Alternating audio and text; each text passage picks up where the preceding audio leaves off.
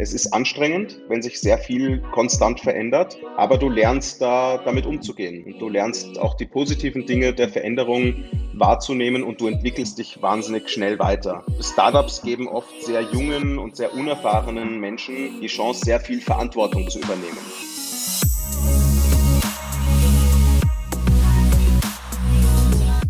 Herzlich willkommen bei Deal, dein Podcast für B2B-Sales von Praktikern für Praktiker. Schön, dass du letzte Woche dabei warst, diese Woche wieder dabei bist und nächste Woche wieder dabei sein wirst. Und damit dir keine weitere Episode entgeht, trag dich direkt in die Deal Alerts ein. Den Link dazu findest du in den Show Notes. Das heutige Gespräch ist für alle interessant, die entweder selber ein Startup gegründet haben, ein Startup haben, in einem arbeiten, ein Startup gründen möchten oder von Startups Sales lernen wollen. Unser heutiger Gast ist Co-Founder von We Are Developers. Seine Mission ist es, weltweit die größte Community von Developern aufzubauen. Er gehört zu den Forbes 30 Under 30, wurde vom World Economic Forum zum European Digital Leader gewählt und Werbeplanung nennt ihn den Onliner of the Year. Sein Herz schlägt aber auch für Sales und Startups und deswegen ist er heute hier. Herzlich willkommen, Ben Ruschin. Ja, hallo Hiri. Danke für die Einladung. Freut mich hier zu sein. Sehr viele Buzzwords gehört jetzt gleich bei der Intro. Sales, Startups und Developer. Wie passt das alles in deiner Welt zusammen, Ben? Ja, also mir hat der Kontakt mit Menschen immer irrsinnig viel Spaß gemacht. Ähm, ich habe immer sehr viel Freude daran gehabt, neue Menschen kennenzulernen und auch die Person hinter dem Jobtitel und hinter der Visitenkarte ähm, ja, wirklich gut kennenzulernen. Und mir hat es auch immer Spaß gemacht, Menschen miteinander zu vernetzen. Also ich habe ähm, mehrere Communities aufgebaut. Einmal die Marketing Natives, das war eine Community für junge Marketer, ähm, da haben wir Events mit 500 plus Leuten gemacht. Das haben wir in Österreich betrieben, dann nach, äh, in die Schweiz und auch nach Deutschland expandiert. Dann habe ich eine Community für junge Manager, also Future Leaders, aufgebaut. Ähm, das war auch wieder so eine Art, ähm, ich vernetze junge äh, zukünftige Manager mit etablierten CEOs, Vorständen, Politikern etc. Ähm, und ich habe in dieser Zeit wahnsinnig vielen Leuten Jobs organisiert. Also ich habe mir so einen Ruf aufgebaut, wenn du einen guten Mitarbeiter brauchst, egal ob Sales, Marketing oder sonst was, geh zum Ben. Und dann kamen so die Werbeagenturchefs und auch Leute aus Corporates und haben gesagt, Ben, ich suche gerade da, da, da. Und ich fand das immer total geil, weil ich kannte halt viele Leute und es hat mir Spaß gemacht. Und ich fand es dann immer super, wenn dann was draus geworden ist, weil ich konnte Freunden oder Leuten aus meinem Netzwerk einfach helfen, einen coolen Job zu bekommen. Und irgendwann habe ich gesagt, okay, ich habe mir so eine Liste mal gemacht, wie viele Leute ich vermittelt habe. Und dann habe ich gesagt, ich muss das irgendwie auch monetarisieren. Ja? Mir macht das so viel Spaß, dieser Recruiting-Job. Ähm, ich will damit auch Geld verdienen. Ich will das zu meiner Berufung machen. Und dann habe ich eigentlich herausgefunden, es gibt eine Zielgruppe, die ist noch für Unternehmen, für Arbeitgeber viel, viel mehr wert als Marketer oder als Manager, nämlich Softwareentwickler. Ähm, die sind einfach vom Pricing her ähm, höher gestuft als, als alle anderen, ähm, aufgrund der Marktsituation, die wir alle kennen ähm, IT-Fachkräftemangel. Ich werde jetzt nicht ausschweifen. Und da habe ich dann halt We Are Developers gegründet, wo wir wirklich eine Karriereplattform für Softwareentwickler aufgebaut haben, wo Arbeitgeber Job-Ads schalten, um Softwareentwickler Kandidaten für sich zu generieren. Und damit habe ich Recruiting zu meiner Berufung gemacht, habe meine Community-Erfahrung quasi digitalisiert und in ein richtiges Startup äh, verwandelt. Und so sind viele Dinge zusammengekommen, die die ich einfach, ähm, die mir Spaß machen und, und, und die mir auch Freude bereiten. Und Recruiting ist ja auch zu einem großen Teil Verkauf und Sales. Wenn ich zum Beispiel jemanden suche, einen, äh, einen CEO oder einen Executive für ein Unternehmen, dann muss ich ihm ja den Job genauso verkaufen. Äh, das heißt, es ist in beide Richtungen eigentlich Vertrieb HR. Du hast ja in deinem Leben bis jetzt in deiner Karriere sowohl auch die Corporate-Welt gesehen als auch die Startups. Du hast gesehen, wie man Startups aufbaut, wie man in Startups Sales-Strukturen aufbaut und du hast auch gesehen, wie Corporates verkaufen und große Unternehmen, Konzerne. Mhm. Was macht jetzt Sales bei Startups so anders? Wie unterscheidet es sich? Ähm, ja, also es, es, gibt, es gibt so ein paar Sachen, die, die mir da einfallen. Das erste ist Vertrauen. Also wenn du als Startup ein Produkt verkaufst, dann geht die Person, die das Produkt einkauft, auf der anderen Seite, ein viel höheres Risiko ein, als wenn sie das Produkt von einem Corporate kauft. Warum? Wenn das Projekt schief geht, wenn das Produkt nicht funktioniert, wenn das Produkt die Ergebnisse nicht bringt, dann kann ich immer sagen, ja, aber ich habe das bei der großen Firma XY gekauft. Ja, die haben 500.000 Mitarbeiter, ja, kann ich nichts dafür, ja, dass, dass deren Produkt halt nicht funktioniert. Sorry, ja. Ähm, wenn ich jetzt aber 50.000 Euro für ein Produkt von einem kleinen Startup ausgebe, das es erst seit vier Monaten gibt und das Produkt funktioniert nicht oder das Startup geht pleite oder die Ergebnisse stimmen nicht und mich meine Vorgesetzte dann fragt, du Ben, was hast denn du da für einen Scheiß gebaut? Und ich dann sagen muss, naja, äh, die waren total cool und das klang alles so gut, ja. Ähm, dann kann es gut sein, dass mein Kopf rollt, ähm, weil ich eben dieses Risiko eingegangen bin, ein Startup, äh, von einem Startup ein, ein Produkt oder ein, ein, eine Lösung zu kaufen. Ähm, das heißt, du musst wahnsinnig viel Vertrauen aufbauen und ähm, ja, Vertrauen in dein Startup erwecken, damit du mit einem großen Unternehmen in Konkurrenz treten kannst, wenn es darum geht, eine Lösung zu verkaufen, die vielleicht eins zu eins dasselbe kann wie die von dem großen Unternehmen. Und du musst sehr viel Energie, sehr viel Hirnschmalz, Kreativität da reinstecken, dieses Vertrauen zu schaffen. Im Sinne von, du brauchst viele Testimonials, du brauchst Case Studies, du musst zeigen, dass große etablierte Firmen dein Produkt nutzen, dass es stabil ist, dass es funktioniert, dass andere auf dein Produkt setzen, damit dann der Käufer oder die Käuferin auf der anderen Seite sagen kann, ja, aber ja, das war ein Startup, aber die große Firma nutzt es, die große Firma nutzt es, das Ministerium nutzt es. Ähm, das ändert halt alles. Also dieses Positionieren und dieses Vertrauen aufbauen ist ein ganz, ein ganz wesentliches. Ähm, und das Zweite ist natürlich, in einem Startup baust du etwas von neuem auf. Und du musst halt die ganzen Hausaufgaben, die es braucht, um erfolgreich zu sein im Vertrieb, selber machen. Das heißt, die ganze Vorarbeit. Was meine ich damit? Das Handbuch für Seller, die Onboarding-Dokumente, das Sales Script, das Produkt-Factsheet, die Kommunikation zwischen Sales und Produkt, damit die Seller immer wissen, was sie verkaufen müssen, was sich geändert hat, was gibt es für neue Features, was funktioniert gerade, was funktioniert nicht. Ähm, es gibt das, ein Buch, das du auch gelesen hast, uh, The Ultimate Sales Machine von Chet Holmes. Und er gibt darin einen Tipp, und zwar, du musst als Startup oder als kleines, junges Unternehmen dich in die Position hineinbringen, dass du in der Lage bist, 50 neue Sales-Leute pro Monat anzustellen. Ohne dass Chaos entsteht, ohne dass Stress entsteht. Und wenn du dir mal überlegst, was bedeutet das? Was muss ich für Voraussetzungen schaffen, um 50 neue Sales-Leute jeden Monat einzustellen? Dann kommt eine lange, lange Liste auf. Ja. Wie ist das Office? Wie ist die Hardware? Wie ist die Software? Wie ist die Karriereleiter von den Sales-Leuten? Wie äh, werden die Kunden aufgeteilt? Wie ist das Provisionsmodell. Wie bezahlst du die Sales-Leute? Ja? Ab wann ist ein Sales Executive ein Sales Manager? Wann wird ein Senior Sales Manager? Wann wird er VP Sales und so weiter? Ähm, wie, wie sieht das Training und das Schulungsprogramm für die Sales-Leute aus? Gibt es einmal in der Woche eine Schulung? Gibt es alle zwei Wochen eine Schulung? Holst du externe Trainer, interne? Also du musst so viele Dinge tun, damit diese 50 Leute, die jeden Monat am ersten Tag in dein Office spazieren, ganz genau wissen, wo sie sitzen, was sie tun müssen, wie das Produkt funktioniert, ähm, wo die Reise hingeht, etc. Ja, das ist ein unfassbar großer Aufwand. Und jetzt, um deine Frage zu beantworten, in einem großen Unternehmen gibt es das oft schon. Ja, es ist vielleicht nicht perfekt und es ändert sich vielleicht auch ständig und es passiert was Neues, aber da sind schon jahrelange Arbeit in genau diese, in genau diese Vorarbeit, diese Hausaufgaben hineingesteckt worden. Und das ist ein, im Startup ein sehr schwieriger ähm, und langatmiger Prozess, weil er nicht von einem Tag auf den nächsten geht. In einem Startup bist du ja gewöhnt, dass alles sehr schnell geht. Ja? Da wird eine Entscheidung getroffen, zack, alle sagen ja und dann wird es einfach umgesetzt. Ja?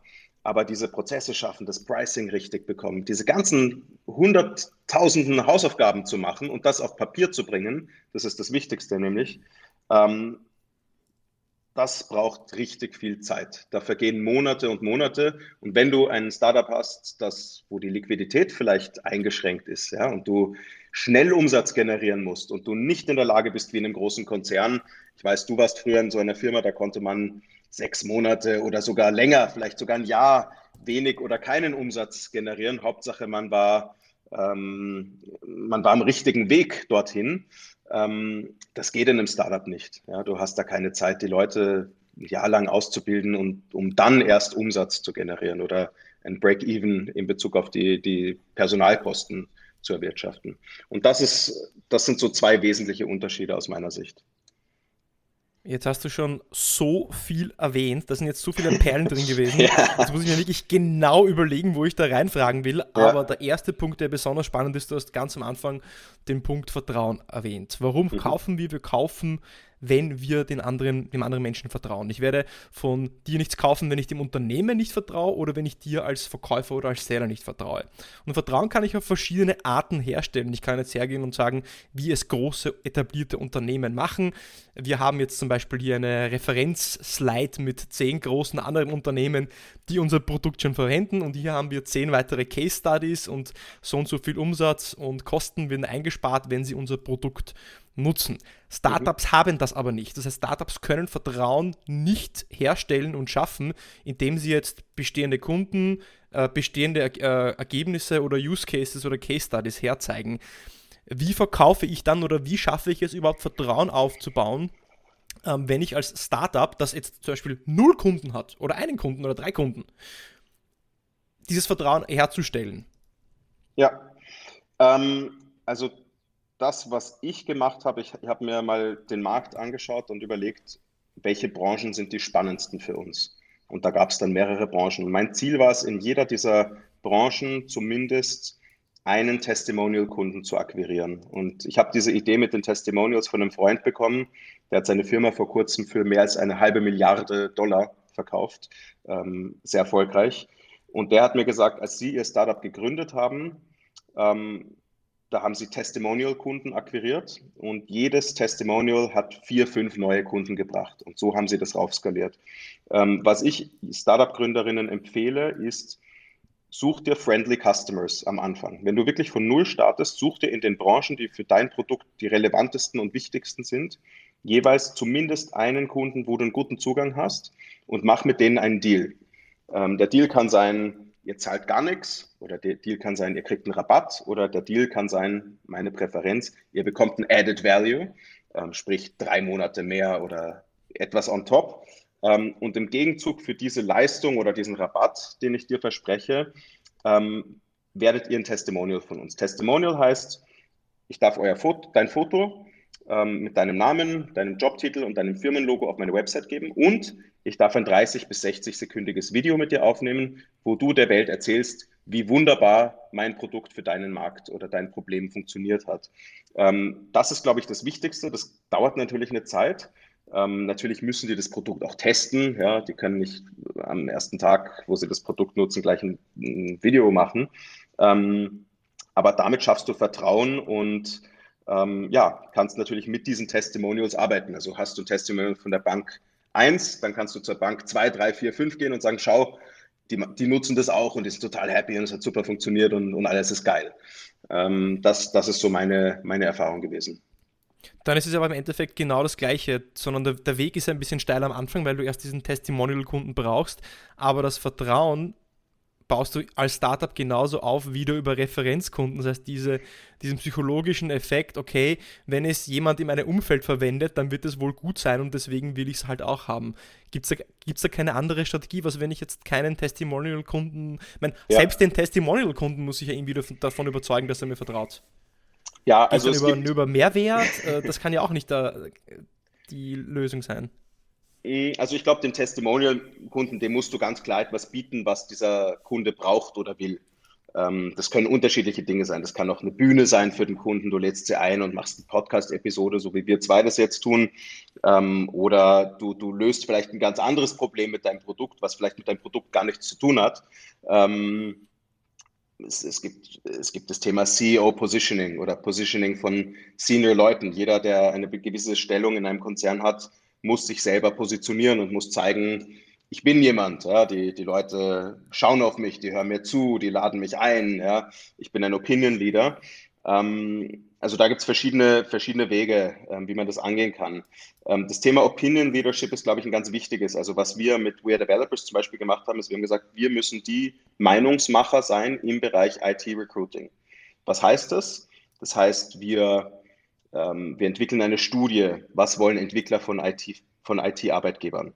Das heißt, wir haben jedes Jahr eine Studie gemacht, wo wir 1000 Entwickler aus 40 Ländern mit einer professionellen Marktforschungsfirma befragt haben. Die wurde dann gedruckt. Da wurden schöne Broschüren, Hefte gemacht, die wurden verschickt an die HR-Leute. Die gab es auf unserer Website. Man konnte schön Leads damit generieren.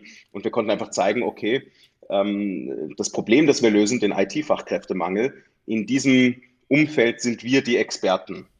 Ähm, darüber hinaus haben wir wahnsinnig viele Events gemacht, B2B-Veranstaltungen zum Thema Best Practices for HR Professionals, haben die HR-Leute eingeladen, haben Leute sprechen lassen, haben dort Experten Vorträge halten lassen und haben unglaublich viel ja, so Marktbearbeitung betrieben, um einfach uns in den Mittelpunkt zu stellen und zu zeigen, dass wir tatsächlich das Problem lösen. Und ähm, letztendlich muss natürlich dein Produkt auch funktionieren. Also das ist natürlich die Challenge am Anfang. Wenn du ein Startup gründest, dann hast du vielleicht noch kein Produkt. Ähm, das ist sicher ein großer Unterschied zu, zu einem Corporate. Ähm, aber wenn dein Produkt funktioniert und du das auch belegen oder veranschaulichen kannst, ähm, dann hast du gewonnen. Also das haben wir zum Beispiel mit We Are Developers gemacht. Wir haben belegt, dass wir vier bis fünfmal so viele IT-Job-Kandidatinnen haben wie generische Jobplattformen. Und damit ist alles gesagt. Ja? Darum, darum geht es am Ende des Tages. Ja? Ähm, das heißt, es gibt verschiedene Wege in der Kommunikation, im Bereich Veranstaltungen, im Bereich Studien entwickeln, Präsentationen entwickeln, Opinion Leadership einnehmen, ähm, um zusätzliches Vertrauen zu erwecken. Hm. Ja, meine, es ist sehr spannend, was du sagst, weil gerade auch bei erwachsenen Unternehmen, die schon dieses ganze Fundament haben, die zig Referenzkunden haben in jeder Industrie und Use Cases und Case Studies und eben Testimonials, dann kommt es doch mal zu einem Fall, wo es für einen Use Case oder in einer Industrie plötzlich keinen Referenzkunden gibt und dann sagen die Seller oder Account Manager dort, oh mein Gott, wie sollen wir jetzt den Kunden überzeugen? Wir haben da keine, keine Referenz oder kein Testimonial, keine Case Study. Und im Startup ist es ja immer so. Im Startup habe ich immer den Fall, dass ich eben keine Referenz habe und die mir erst erarbeiten muss. Daraus würde ich auch schließen, dass jemand, der in Startups Sales machen äh, will und erfolgreich sein will, viel unternehmerischer sein muss, die Ärmel hochkrempeln muss und sich selber um den ja, eben um das Fundament kümmern muss und sich nicht darauf verlassen kann, dass irgendeine Marketingabteilung ihm jetzt jede Woche einen Newsletter mit den neuesten Referenzen zusammenstellt. Und das ist wahrscheinlich auch in einem Recruiting-Aspekt äh, von Startups, wenn sie nach neuen äh, Verkäufern suchen, glaube ich, sehr, sehr wichtig, äh, denke ich mir, oder? Diese unternehmerische Mindset von den Verkäufern. Ja, also wir hatten natürlich eine Zeit, wo man, wo sich jede Salesperson quasi ihre Broschüre customizen konnte. Das heißt, wenn man gerade an einer Branche oder einer Unternehmens, einem Unternehmenstyp dran war, der jetzt, wo es noch nichts gab, ja, oder der völlig neu war, dann wurde halt genau für diese Branche ein White Paper erstellt, ja, oder dann wurde Vergleichen gezogen mit anderen vergleichbaren Unternehmen. Ähm, das geht natürlich am Anfang, ja, das ist nicht immer schön, das ist auch nicht immer sauber, ja, da hast du dann Fehler in den Broschüren, in den Factsheets und solche Sachen passieren dann natürlich. Aber klar, du musst improvisieren und du musst natürlich viel mehr Einsatz bringen, weil äh, du hast eben nicht den Vorteil, dass du für einen großen Konzern arbeitest, der schon zehn Automobilhersteller als Kunden hat. Du hast vielleicht Zero und, ja. und fährst da jetzt nach Wolfsburg oder nach München oder nach Stuttgart ja, ähm, und musst irgendwas mitbringen, was, was dann auf der anderen Seite überzeugt. Ja. Mhm. Mhm, absolut. Ich kann das nur aus meiner eigenen ähm, Erfahrung bestätigen. Ich meine, ich war ja ähm, bis vor kurzem oder bis vor ja, einem Jahr bei Meltwater und dort, wie ich angefangen habe, vor jetzt knapp zehn Jahren, ich meine, da waren wir auch gerade noch sehr jung und da hatten wir auch nicht jetzt äh, wirklich viele Referenzen in Österreich. Das heißt, ich habe meine Sales-Karriere angefangen in einem Unternehmen, wo von Anfang an es klar war, dass wenn ich was erreichen will, ich für meinen Erfolg selber zuständig bin und ich mir alles selber bauen, erschaffen und besorgen muss.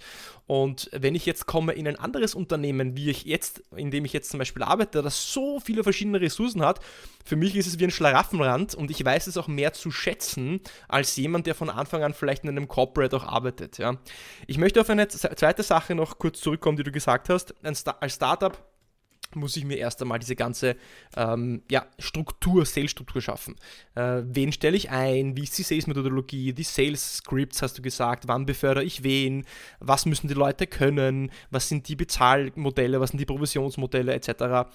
Jetzt sind das so viele, so viele Bälle, die ich jonglieren muss gerade am Anfang. Was würdest du sagen, sind denn die ein, zwei Sachen im Sales als Startup, die ich am Anfang machen sollte? Erster Schritt aus meiner Sicht ist, du brauchst eine oder einen extrem kompetenten, erfahrenen Head of Sales, die oder der aus deiner Branche kommt oder Erfahrungen in deinem Umfeld, in deinem Produkttypen hat und bewiesen hat, dass sie über Jahre hinweg, mindestens vier, fünf Jahre, ähm, überdurchschnittlich gut performt. Das heißt, ja, das ist sehr, sehr schwer zu finden. Ähm, in unserem Fall haben wir das gefunden. Also in unserem Fall ist es der ehemalige Geschäftsführer von Stepstone Österreich und der ehemalige Europa-Marketing-Chef von Stepstone. Ähm, der hat sieben Jahre lang in einem Jobportal-Unternehmen gearbeitet, ähm, hat den Vertrieb aufgebaut, hat das Marketing dort verantwortet und weiß ganz genau, was zu tun ist. Ja. Natürlich ist es nicht leicht, so eine Person zu finden, aber das ist aus meiner Sicht der erste und der allerwichtigste Schritt. Weil wenn du versuchst, als Gründerin oder Gründer das Rad neu zu erfinden und dir alles selber zu erarbeiten, ohne die Branchenerfahrung, ähm, ohne die Markterfahrung zu haben, dann wirst du sehr viele Kilometer mehr laufen, als wenn du jemanden findest, der dir dieses Wissen überträgt. Natürlich kannst du dir das Wissen holen, indem du mit Leuten sprichst aus der Branche und versuchst, das zu kopieren. Aber jemand, der wirklich dieses Expertenwissen und diese jahrelange Erfahrung mitbringt, weiß ganz genau, was zu tun ist. Wie funktionieren die Provisionsmodelle? Wie strukturieren wir das Sales-Team? Machen wir ein Key-Account-Team? Machen wir ein Telesales-Team? Wie viele Calls pro Tag müssen die Teleseller machen? Was ist die Average Deal Size? Wie gehst du mit Kunden um, die nicht wollen? Ähm, wie motivierst du die Sales-Mitarbeiter? Ähm, wie sieht das Provisionsmodell aus? Hast du ein Floor? Hast du ein, hast du ein Ceiling? Ist das linear? Ist das exponentiell? Hast du Stufen? Ähm, misst du die Leute anhand von Aktivitäten pro Tag oder Aktivitäten pro Woche oder Umsatz pro Quartal oder Umsatz pro Halbjahr oder Umsatz pro Monat? Welcher Monat ist gut oder schlecht? Also all diese Sachen, ja, wie, wie, wie motiviere ich ein, ein Sales-Team? Wie motiviere ich ein Sales-Team-Lead? Ja? Ähm, wie schaut die Karriereleiter für diese Leute aus? Ähm, wie funktioniert das Produkt? Wie überzeuge ich den Kunden? Ja, was muss ich wissen? Was tue ich in dieser und jener Situation? Ähm, wo sind die, die wirklich dicken Fische? Also wer sind die richtig großen Kunden? Ja, die, die A-Kunden, die, die vielleicht lange Sales-Zyklen haben, aber wenn sie dann signen, dann macht es richtig Spaß, dann knallen die Korken. Ähm, das alles bekommst du, wenn du jemanden holst, die oder der dein Head of Sales ist, die wirklich diese ganze Experience mitbringt. Wir haben es jahrelang anders probiert bis wir dann diese Person hatten. Ähm, jetzt sind wir überglücklich, dass wir sie haben, weil es ist einfach so viel leichter.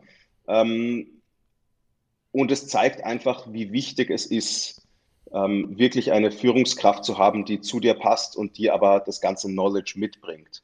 Und der Grund, warum ich zuerst den Head of Sales ähm, einstellen würde als die Sales-Leute, ist, sobald ein Head of Sales ins Unternehmen kommt, verändert sich alles.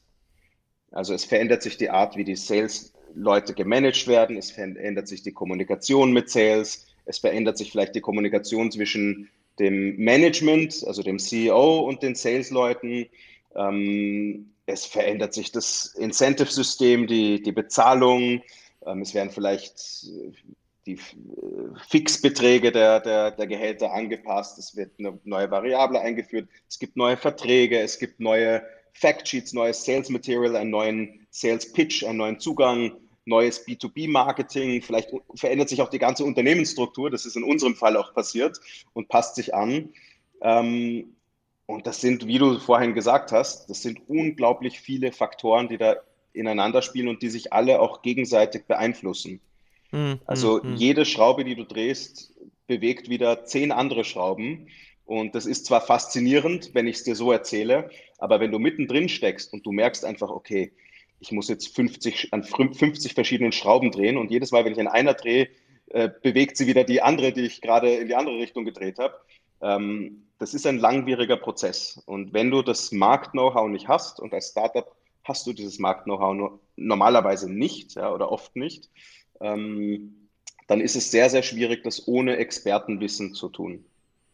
Und deshalb, mhm. ähm, ich habe auch die Erfahrung gemacht, erst Sales-Leute einstellen, dann Head of Sales rein. Wir haben mehrmals Head of Sales gehabt, die auch nicht zu uns gepasst haben.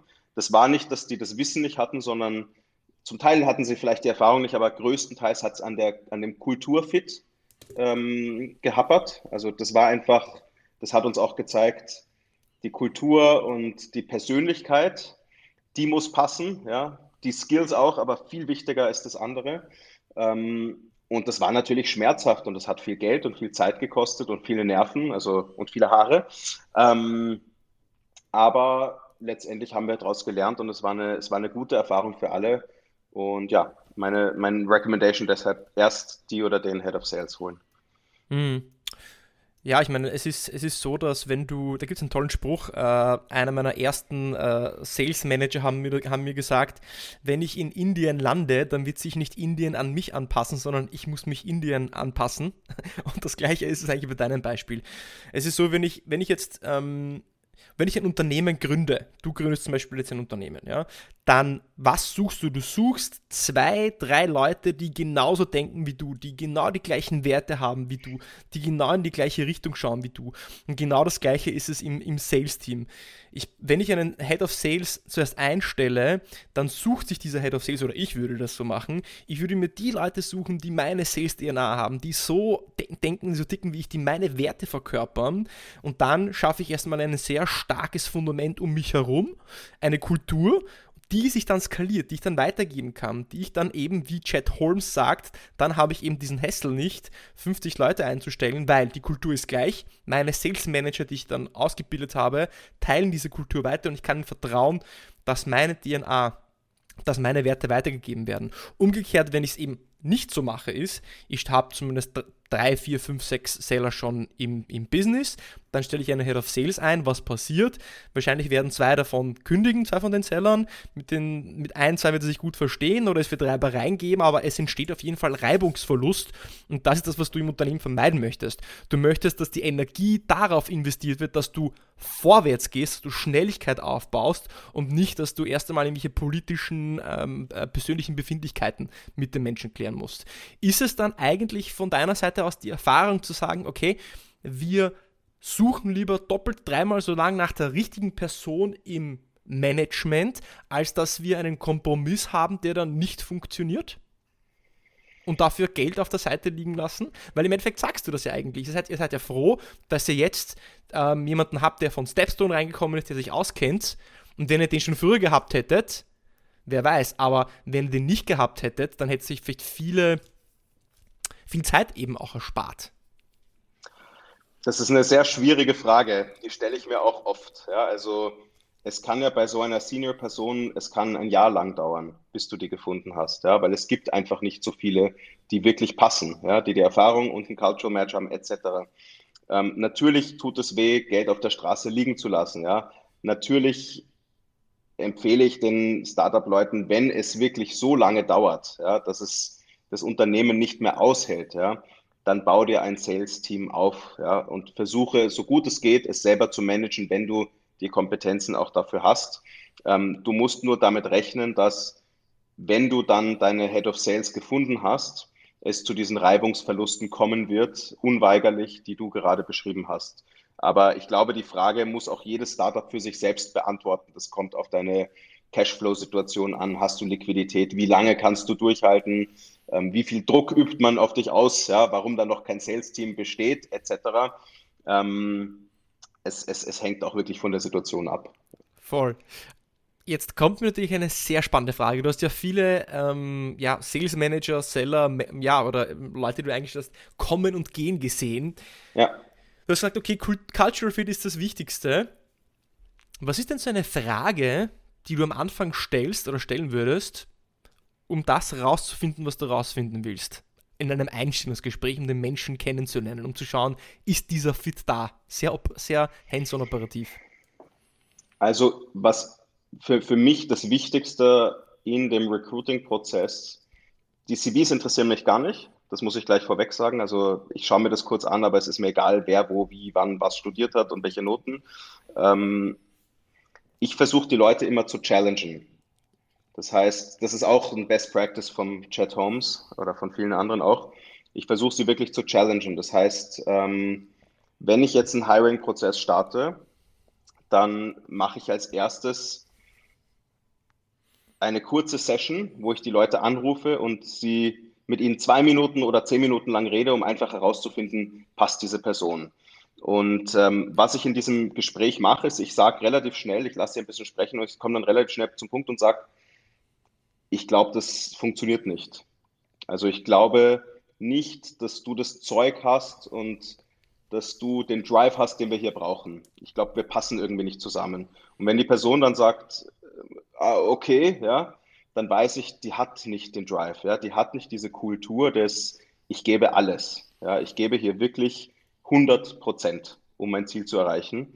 Ähm, das muss sie beim Kunden tun, das muss sie im Unternehmen, auch in der internen Kommunikation tun und deshalb nutze ich diese Methode sehr gerne das, was du ja vorher gesagt hast mit Challengen, ja, du, du stellst dir einen Head of Sales an oder einen Seller. Was soll ein Seller ja machen? Der soll ja äh, die Kunden challengen. Er soll nicht beim ersten Nein ähm, einfach klein beigeben, sondern er soll bis zum zweiten, dritten, vierten, fünften, sechsten, siebten Nein gehen und pushen und weitermachen. Jetzt, wenn er schon in einem Bewerbungsgespräch genau das aber nicht bringt, wenn er sich selber nicht verkaufen kann, wenn er sich selber nicht verteidigen kann, wie kann er das dann zum Kunden hin machen? Finde ich ein, ähm, eine tolle Strategie.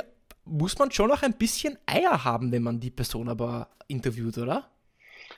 Ja, also es ist nicht immer leicht. Ja. Ich, ich, ich beiß mir dann immer so ein bisschen auf die Zunge und denke mir, ah, der Arme oder die Arme. Und, und was ich halt auch mache, also nicht nur das Challengen, aber wenn es dann zum, wenn ich dann überzeugt bin und es kommt dann zum Jobinterview, wo ich dann wirklich eine Stunde mit dieser Person verbringe, dann mache ich immer ein Rollenspiel. Also das ist für mich das Wichtigste. Ich will verstehen, ob diese Person diesen Job wirklich machen kann. Und deshalb gebe ich ihr diesen Job. Jetzt gebe ich ein kleines Teil, aber den, den wichtigsten Teil von dem Job, nämlich ich gebe das Factsheet. Ich sage hier, das ist dein Product Factsheet. Du hast jetzt zwei Minuten, um dir das durchzulesen. Wenn, wenn die Person smart ist, hat sie sich eh vorher vorbereitet und kennt die wichtigsten Sachen. Ich gehe dann in ein anderes Zimmer, ruft die, die Person muss mich anrufen. Ich lege denen auch ein ausgedrucktes LinkedIn-Profil hin und sage, das bin ich. Du rufst jetzt den Head of Marketing von Firma XY an und die muss mir das Produkt dann verkaufen. Und das habe ich gelernt vom Google Recruiting-Prozess, ähm, wo ich auch traktiert wurde und, und, und ja, Challenges bekommen habe ohne Ende, also wirklich verschiedenste Challenges. Aber ähm, damit kannst du dann halt wirklich sehen, wie agiert die Person, wenn sie unvorbereitet das Produkt pitchen muss wirklich unvorbereitet. Ähm, und dann erlebst du natürlich alles Mögliche. Die Leute zittern, die sind nervös, die stottern. Und mir geht es natürlich nicht darum herauszufinden, hat er sich alles gemerkt, was auf dem Factsheet steht, sondern ich will, dass die Person improvisiert. Ich will, dass die einfach zeigt, dass sie improvisieren kann ja, und mir hier einfach das Produkt geil verkaufen kann. Und wenn sie das kann, dann hat sie echt gute Chancen, dass sie bei uns anfangen kann. Ja, dass er diesen, dass, dass, dass diesen Grit hat. Diesen, genau. diesen Grit, diese Resilienz, dieses, okay, es ist gerade unwohl, aber ich spiele das Spiel jetzt und ich bringe trotzdem eben auch, auch Leistung, weil ganz ehrlich, im Verkauf natürlich, man kann sich immer gut vorbereiten und am Vorabend noch ein, etwas einstudieren. Meistens ist es so, dass man im Verkauf eben in Situationen geworfen wird, auf die man eben nicht vorbereitet ist. Und da brauchst du eben diesen, diesen Grid. Und dann bist du entweder ein Trainingsweltmeister oder dann bist du halt jemand, der halt auch auf der Strecke, die dann plötzlich ein bisschen vereister ist als beim Training oder ein bisschen äh, weicher ist als beim Training, trotzdem die Leistung abrufen kann. Und, und das macht es im Endeffekt aus. Also sehr, äh, sehr spannend und macht auf jeden Fall Sinn. Wir haben jetzt sehr viel über Startups gesprochen. Ich würde das Gespräch äh, gern zum Abschluss nochmal aus der Perspektive des Corporates betrachten. Du hast in beiden Welten Erfahrungen gesammelt, definitiv. Äh, ich bin jetzt in einer Corporate-Welt und die Hörer hier zum großen Teil sind auch in Corporates. Mhm. Was sind denn Lehren oder Best Practices, Dinge, die äh, Seller und auch Sales Manager, Sales Leader in Corporates von Startups lernen können oder sich abschauen können? Also ich glaube, ein großer Unterschied ist, im Startup musst du selber, musst du sehr viel selber machen. Du musst sehr viele Dinge selber tun, die dir vielleicht in einem Corporate mehr oder weniger ja, auf einem Tablett serviert werden, wenn ich das so frech sagen darf. Ähm, du musst selber deinen Sales Pitch erarbeiten, du musst selber dein, deine Sales E-Mail schreiben, du musst selber deine Kampagnen ausspielen. Ähm, du musst dir selber auch deine, deine Leadliste aufbauen. Ja, also wir haben das natürlich auch oft gehabt, da kommen neue Sales-Mitarbeiter, die, die haben den ersten Tag bei uns und wir sagen, okay, du bist natürlich, du bist jetzt für die Region Schweiz verantwortlich oder für diese Branche. Und der sagt dann, ja, dann äh, gib mal her die Leadliste, ja, wo, zeig mal her die Datenbank. So, naja, hier hast du eine Liste, die 50 größten Firmen in der Region, äh, good luck, ja. Hier hast du den LinkedIn Sales Navigator, hier hast du das ähm, illegale Tool, wo du die E-Mails aus LinkedIn raussaugen kannst, ja, was man eigentlich nicht darf, aber alle Startups machen es. Ähm, wir natürlich nicht. Aber ähm, da, da hast du dann oft so eine Reaktion erlebt, so, uh, wie? Wo, wo ist denn mein Pre-Sales-Team, die mir das alles machen? So, oder wem kann ich das geben? So, nee, das machst du selbst. Okay, also ähm, dieses selber machen, da lernt man halt auch wahnsinnig viel. Ähm, man macht natürlich Fehler, aber ich glaube, man lernt den Markt gut kennen, man bekommt ein Gespür für den Markt und, und man lernt natürlich viele Dinge, die man sonst nicht lernen würde. Texten, Grafikdesign, Factsheets abändern, ähm, etc. Ja? Ähm, und das Zweite ist, glaube ich, der Umgang mit Veränderung. Natürlich habt ihr in Corporates auch die Situation, dass sich vieles ständig verändert. Die Strukturen werden umgebaut, etc. Neue Produkte werden eingeführt, etc.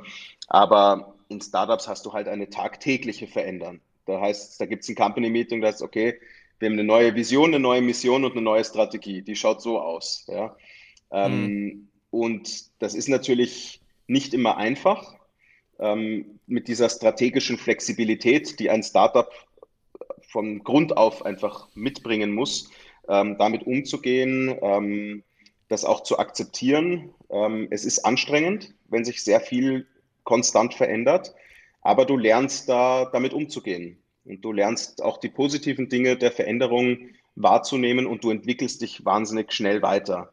Und ähm, ich glaube, Startups geben oft sehr jungen und sehr unerfahrenen Menschen die Chance, sehr viel Verantwortung zu übernehmen. Ähm, schneller als es vielleicht in manchen Corporates der Fall ist. Also ich weiß noch, um auf mein Google-Interview zurückzukommen, ich habe dann Fragen stellen dürfen und die haben mich natürlich gefragt, ja, ich habe die Frage gestellt, ja, wie lange dauert es denn dann? Es ging um eine Account Manager-Position, Senior Account Manager für AdWords in Dublin. Und äh, ich habe dann gefragt, na, wie lange dauert es denn, bis ich Teamlead werden kann? Und die haben mir gesagt, naja, in drei Jahren ist das möglich. Und das war mir viel zu lang, das war für mich unvorstellbar. Ja? Ich, äh, ich wollte sofort Teamlead sein, ja, oder nach spätestens sechs Monaten. Ähm, das hat natürlich ein System und einen Grund, warum das jetzt drei Jahre dauert. Aber das ist sicher auch ein, ein Unterschied zu Startups, dass du in einem Startup viel Verantwortung übernehmen kannst, wenn du das willst. Also je mehr Verantwortung du dir holst und annimmst, desto mehr bekommst du auch. Ähm, aufgrund der Tatsache, dass natürlich diese Strukturen noch nicht so etabliert sind wie, wie in einem großen Unternehmen.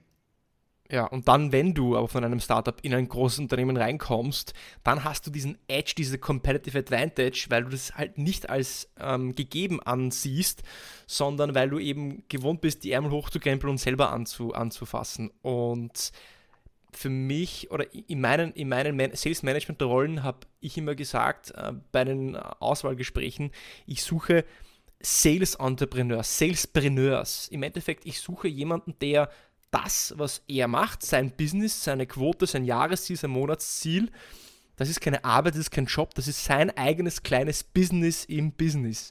Und wenn du das genauso siehst, so unternehmerisch siehst, deine Position, dann kümmerst du dich auch um dein Territory. Dann suchst du vielleicht neue kreative Wege, wie du neue Unternehmen ansprechen kannst. Dann baust du dir vielleicht eine eigene Sales-Methodologie, die für dein, die für deinen Bereich, dein Territory vielleicht passender ist. Und dann suchst du keine Ausreden und viele Leute heutzutage suchen Ausreden, warum es eben nicht funktioniert und nicht geht. Und gerade im Vertrieb brauchst du Leute, die Lösungen suchen und dieses unternehmerische Denken mitbringen. Also ich würde sogar sagen, die erfolgreichen Seller, egal ob sie jetzt in Startups sind oder in Corporates, haben dieses unternehmerische Gehen, wie du es auch mitbringst und einfach gewohnt bist, ähm, ja, anzupacken. Mhm. Ja, Definitiv. absolut, absolut. Ben, zum Abschluss, alle meine Gäste bekommen auch noch Fill-in-the-Blank-Fragen, um auch ein bisschen Personal Flavor reinzubringen. Ja. Ähm, und die bekommst auch du von mir. Ja. Und ich würde gerne mit der ersten Frage starten, die du vervollständigst. Ähm, als ich, also als du mit Verkauf begonnen hast, wünschtest du, du wüsstest? Also ich hätte mir gewünscht, gewünscht, gewünscht dass ich ähm, damals, ich wünsche mir, dass ich damals gewusst hätte, dass es verschiedene Wege zum Ziel gibt. Für mich, ich habe Sales so gelernt, als ich angefangen habe, Sales zu machen.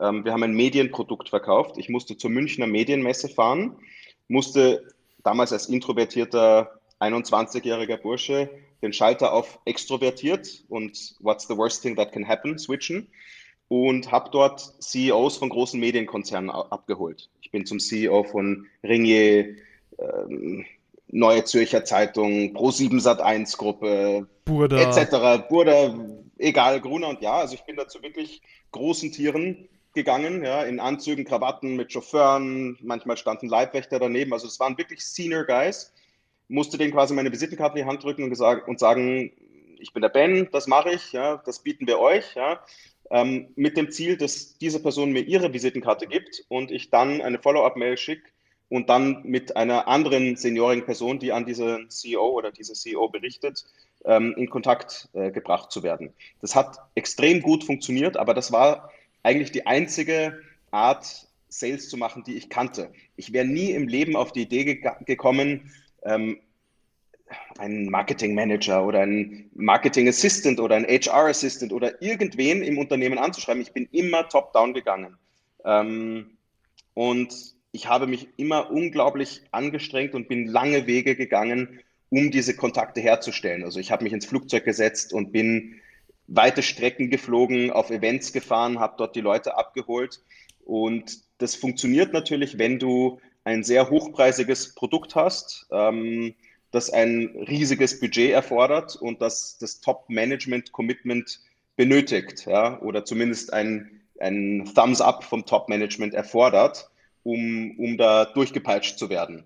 Ähm, was ich nicht gelernt habe, ist Telesales oder High-Volume-Sales, 60 Calls, 80 Calls, 100 Calls am Tag, ja, oder ein Mittelweg, ja.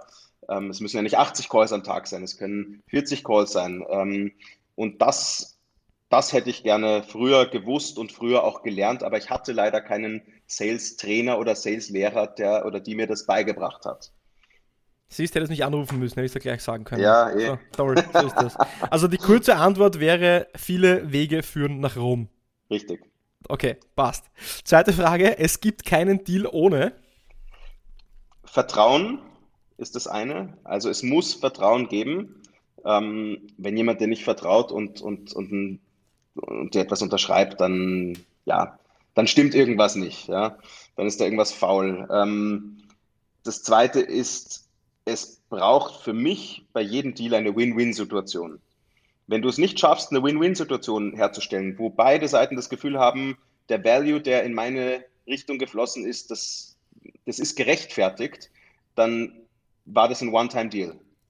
Dann brauchst du nie wieder zu diesem Kunden zu gehen, weil du hinterlässt verbrannte Erde. Wenn die das Gefühl haben, sie sind verarscht worden, das war viel zu teuer oder das Produkt hat einfach die Leistung nicht gebracht, dann ist es keine Win-Win-Situation und dann wird es wahrscheinlich sehr, sehr schwierig werden, ein zweites Mal einen Deal mit diesen Kunden abzuschließen. Okay. Was ist denn der beste Ratschlag, den du je bekommen hast, Ben? Also mir hat mal jemand gesagt, ähm, mir hat mal jemand gesagt, es gibt nicht die Abkürzung zum Ziel er hat zu mir gesagt, it's fucking hard work. Du musst einfach wahnsinnig fleißig sein, du musst wahnsinnig hart arbeiten, du musst aus deiner Komfortzone rausgehen.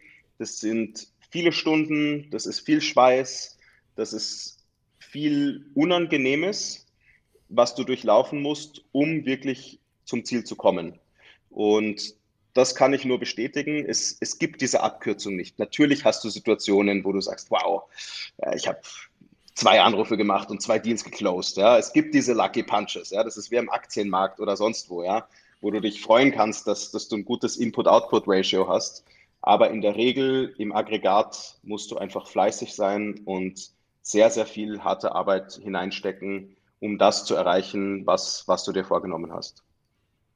Und gerade heute wird uns vorgegaukelt, das haben wir gerade vorher besprochen, offline, ähm, ja, jetzt die drei Schritte, wie du monatlich XY Euro online verdienst und ich zeige dir jetzt den Weg, wie du sofort Millionär wirst und die Business Coaches, die es da gibt, die selber noch nie was verkauft haben. Es wird uns suggeriert, dass es diese Abkürzung gibt, aber es ist immer auch schön zu hören von Leuten, die es wirklich auch ähm, erreicht haben, die es geschafft haben, die viel viel gesehen haben, was funktioniert und nicht funktioniert wie du, die bestätigen, es gibt diese Abkürzung nicht. Finde ich gut und jeder, der bis zum Ende hier mitgehört hat, bitte auf jeden Fall rot unterstreichen. Ben, der schlechteste Ratschlag, den, du je bekommen hast? Wirecard-Aktien zu kaufen. das war mit Abstand einer der schlechtesten Tipps, die ich je bekommen habe. Ähm, wobei es natürlich auch daran lag, dass ich nicht verkauft habe, sondern drin geblieben bin. Buy and Hold ist so mein, mein Ding. Ich bin nicht so der Daytrader. Ähm, aber ja, das war mit Abstand einer der schlechtesten Ratschläge aller Zeiten. Was leitest du daraus ab für deine, dein weiteres Handeln auf dem Aktienmarkt oder im Leben? Naja, ich habe Leuten vertraut, die mir, oder ich habe ein, zwei Personen vertraut, die mir diesen Tipp gegeben haben, die das Unternehmen auch sehr gut kannten. Ich kannte in dem Fall auch zwei, zwei Personen in, in der obersten Etage relativ gut, muss ich offen sagen. Ähm, in diesem Fall ist es eine schwierige Situation, weil äh, in Betrugsfällen es gibt einen Grund, warum, warum das dann Jahre später erst auffliegt. Ja. Ähm, man hätte es erahnen können. Ja. Ähm, schwierig. Also hätte Vertrau man auf sich, dein eigenes Bauchgefühl vielleicht. Ja, also im Fall von Wirecard, das war halt so eine Blackbox. Da haben alle gesagt, Wahnsinn, die Zahlen, ja, unfassbar, ja. Wahnsinn, ja. Alle waren euphorisch, ja. Das, der, die, der Aktienkurs ist durch die Decke gegangen, plötzlich DAX gelistet und so weiter. Aber wenn du dich mal mit dem Markt auseinandergesetzt hättest oder mit dem Produkt, ich habe mich oft mit Leuten unterhalten über das Thema Payment Service Provider. Und es kam immer wieder vor, ja, so toll ist das Produkt nicht. Ja? Mhm. Die Schnittstellen, so super sind die nicht. Ja? Nutzt doch Stripe oder nutzt das oder nutzt das. Ja?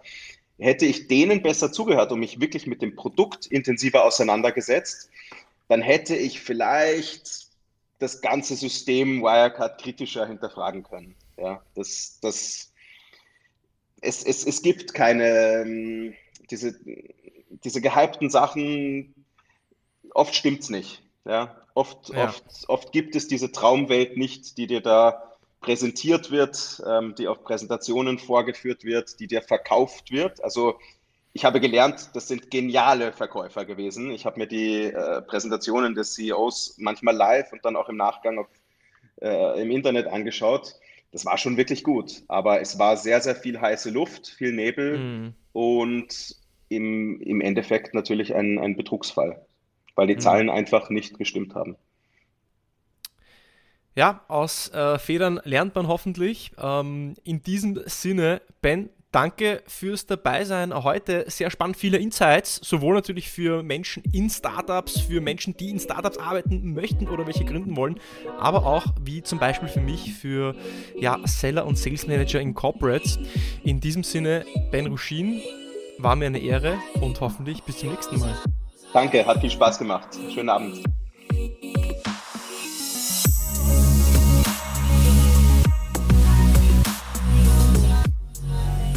Das war also Ben Ruschin zum Thema Sales in Startups. Und wenn dir Ben zwei Perlen mitgeben würde, dann wäre es Punkt 1, wenn du ein neues Unternehmen gründest, eine neue Abteilung, ein neues Sales-Team, dann ist der Head of Sales, der Vertriebsleiter, der Sales Manager die wichtigste Person, weil diese trägt die Kultur, trägt die Werte, aber auch das Know-how, das Wissen und das Verständnis für das Business und so sparst du dir viele leere Kilometer. Und Punkt 2, jemand, der im Verkauf erfolgreich ist, egal ob es Corporate oder Startup ist, soll diesen unternehmerischen Gedanken, dieses Mindset des hemdsärmeligen Verkäufers, Unternehmers mitbringen, der nicht nur seine Arbeit tut, um seine Quote zu erreichen, sondern der sein eigenes kleines Business leitet. Wenn dir diese Folge gefallen hat, wie auch immer, abonniere mich auf Apple Podcasts, folge mir auf Spotify, klick auf diesen kleinen Button, wo steht folgen oder abonnieren, schreib mir vielleicht ein Feedback und bis zum nächsten Mal beim Deal Podcast.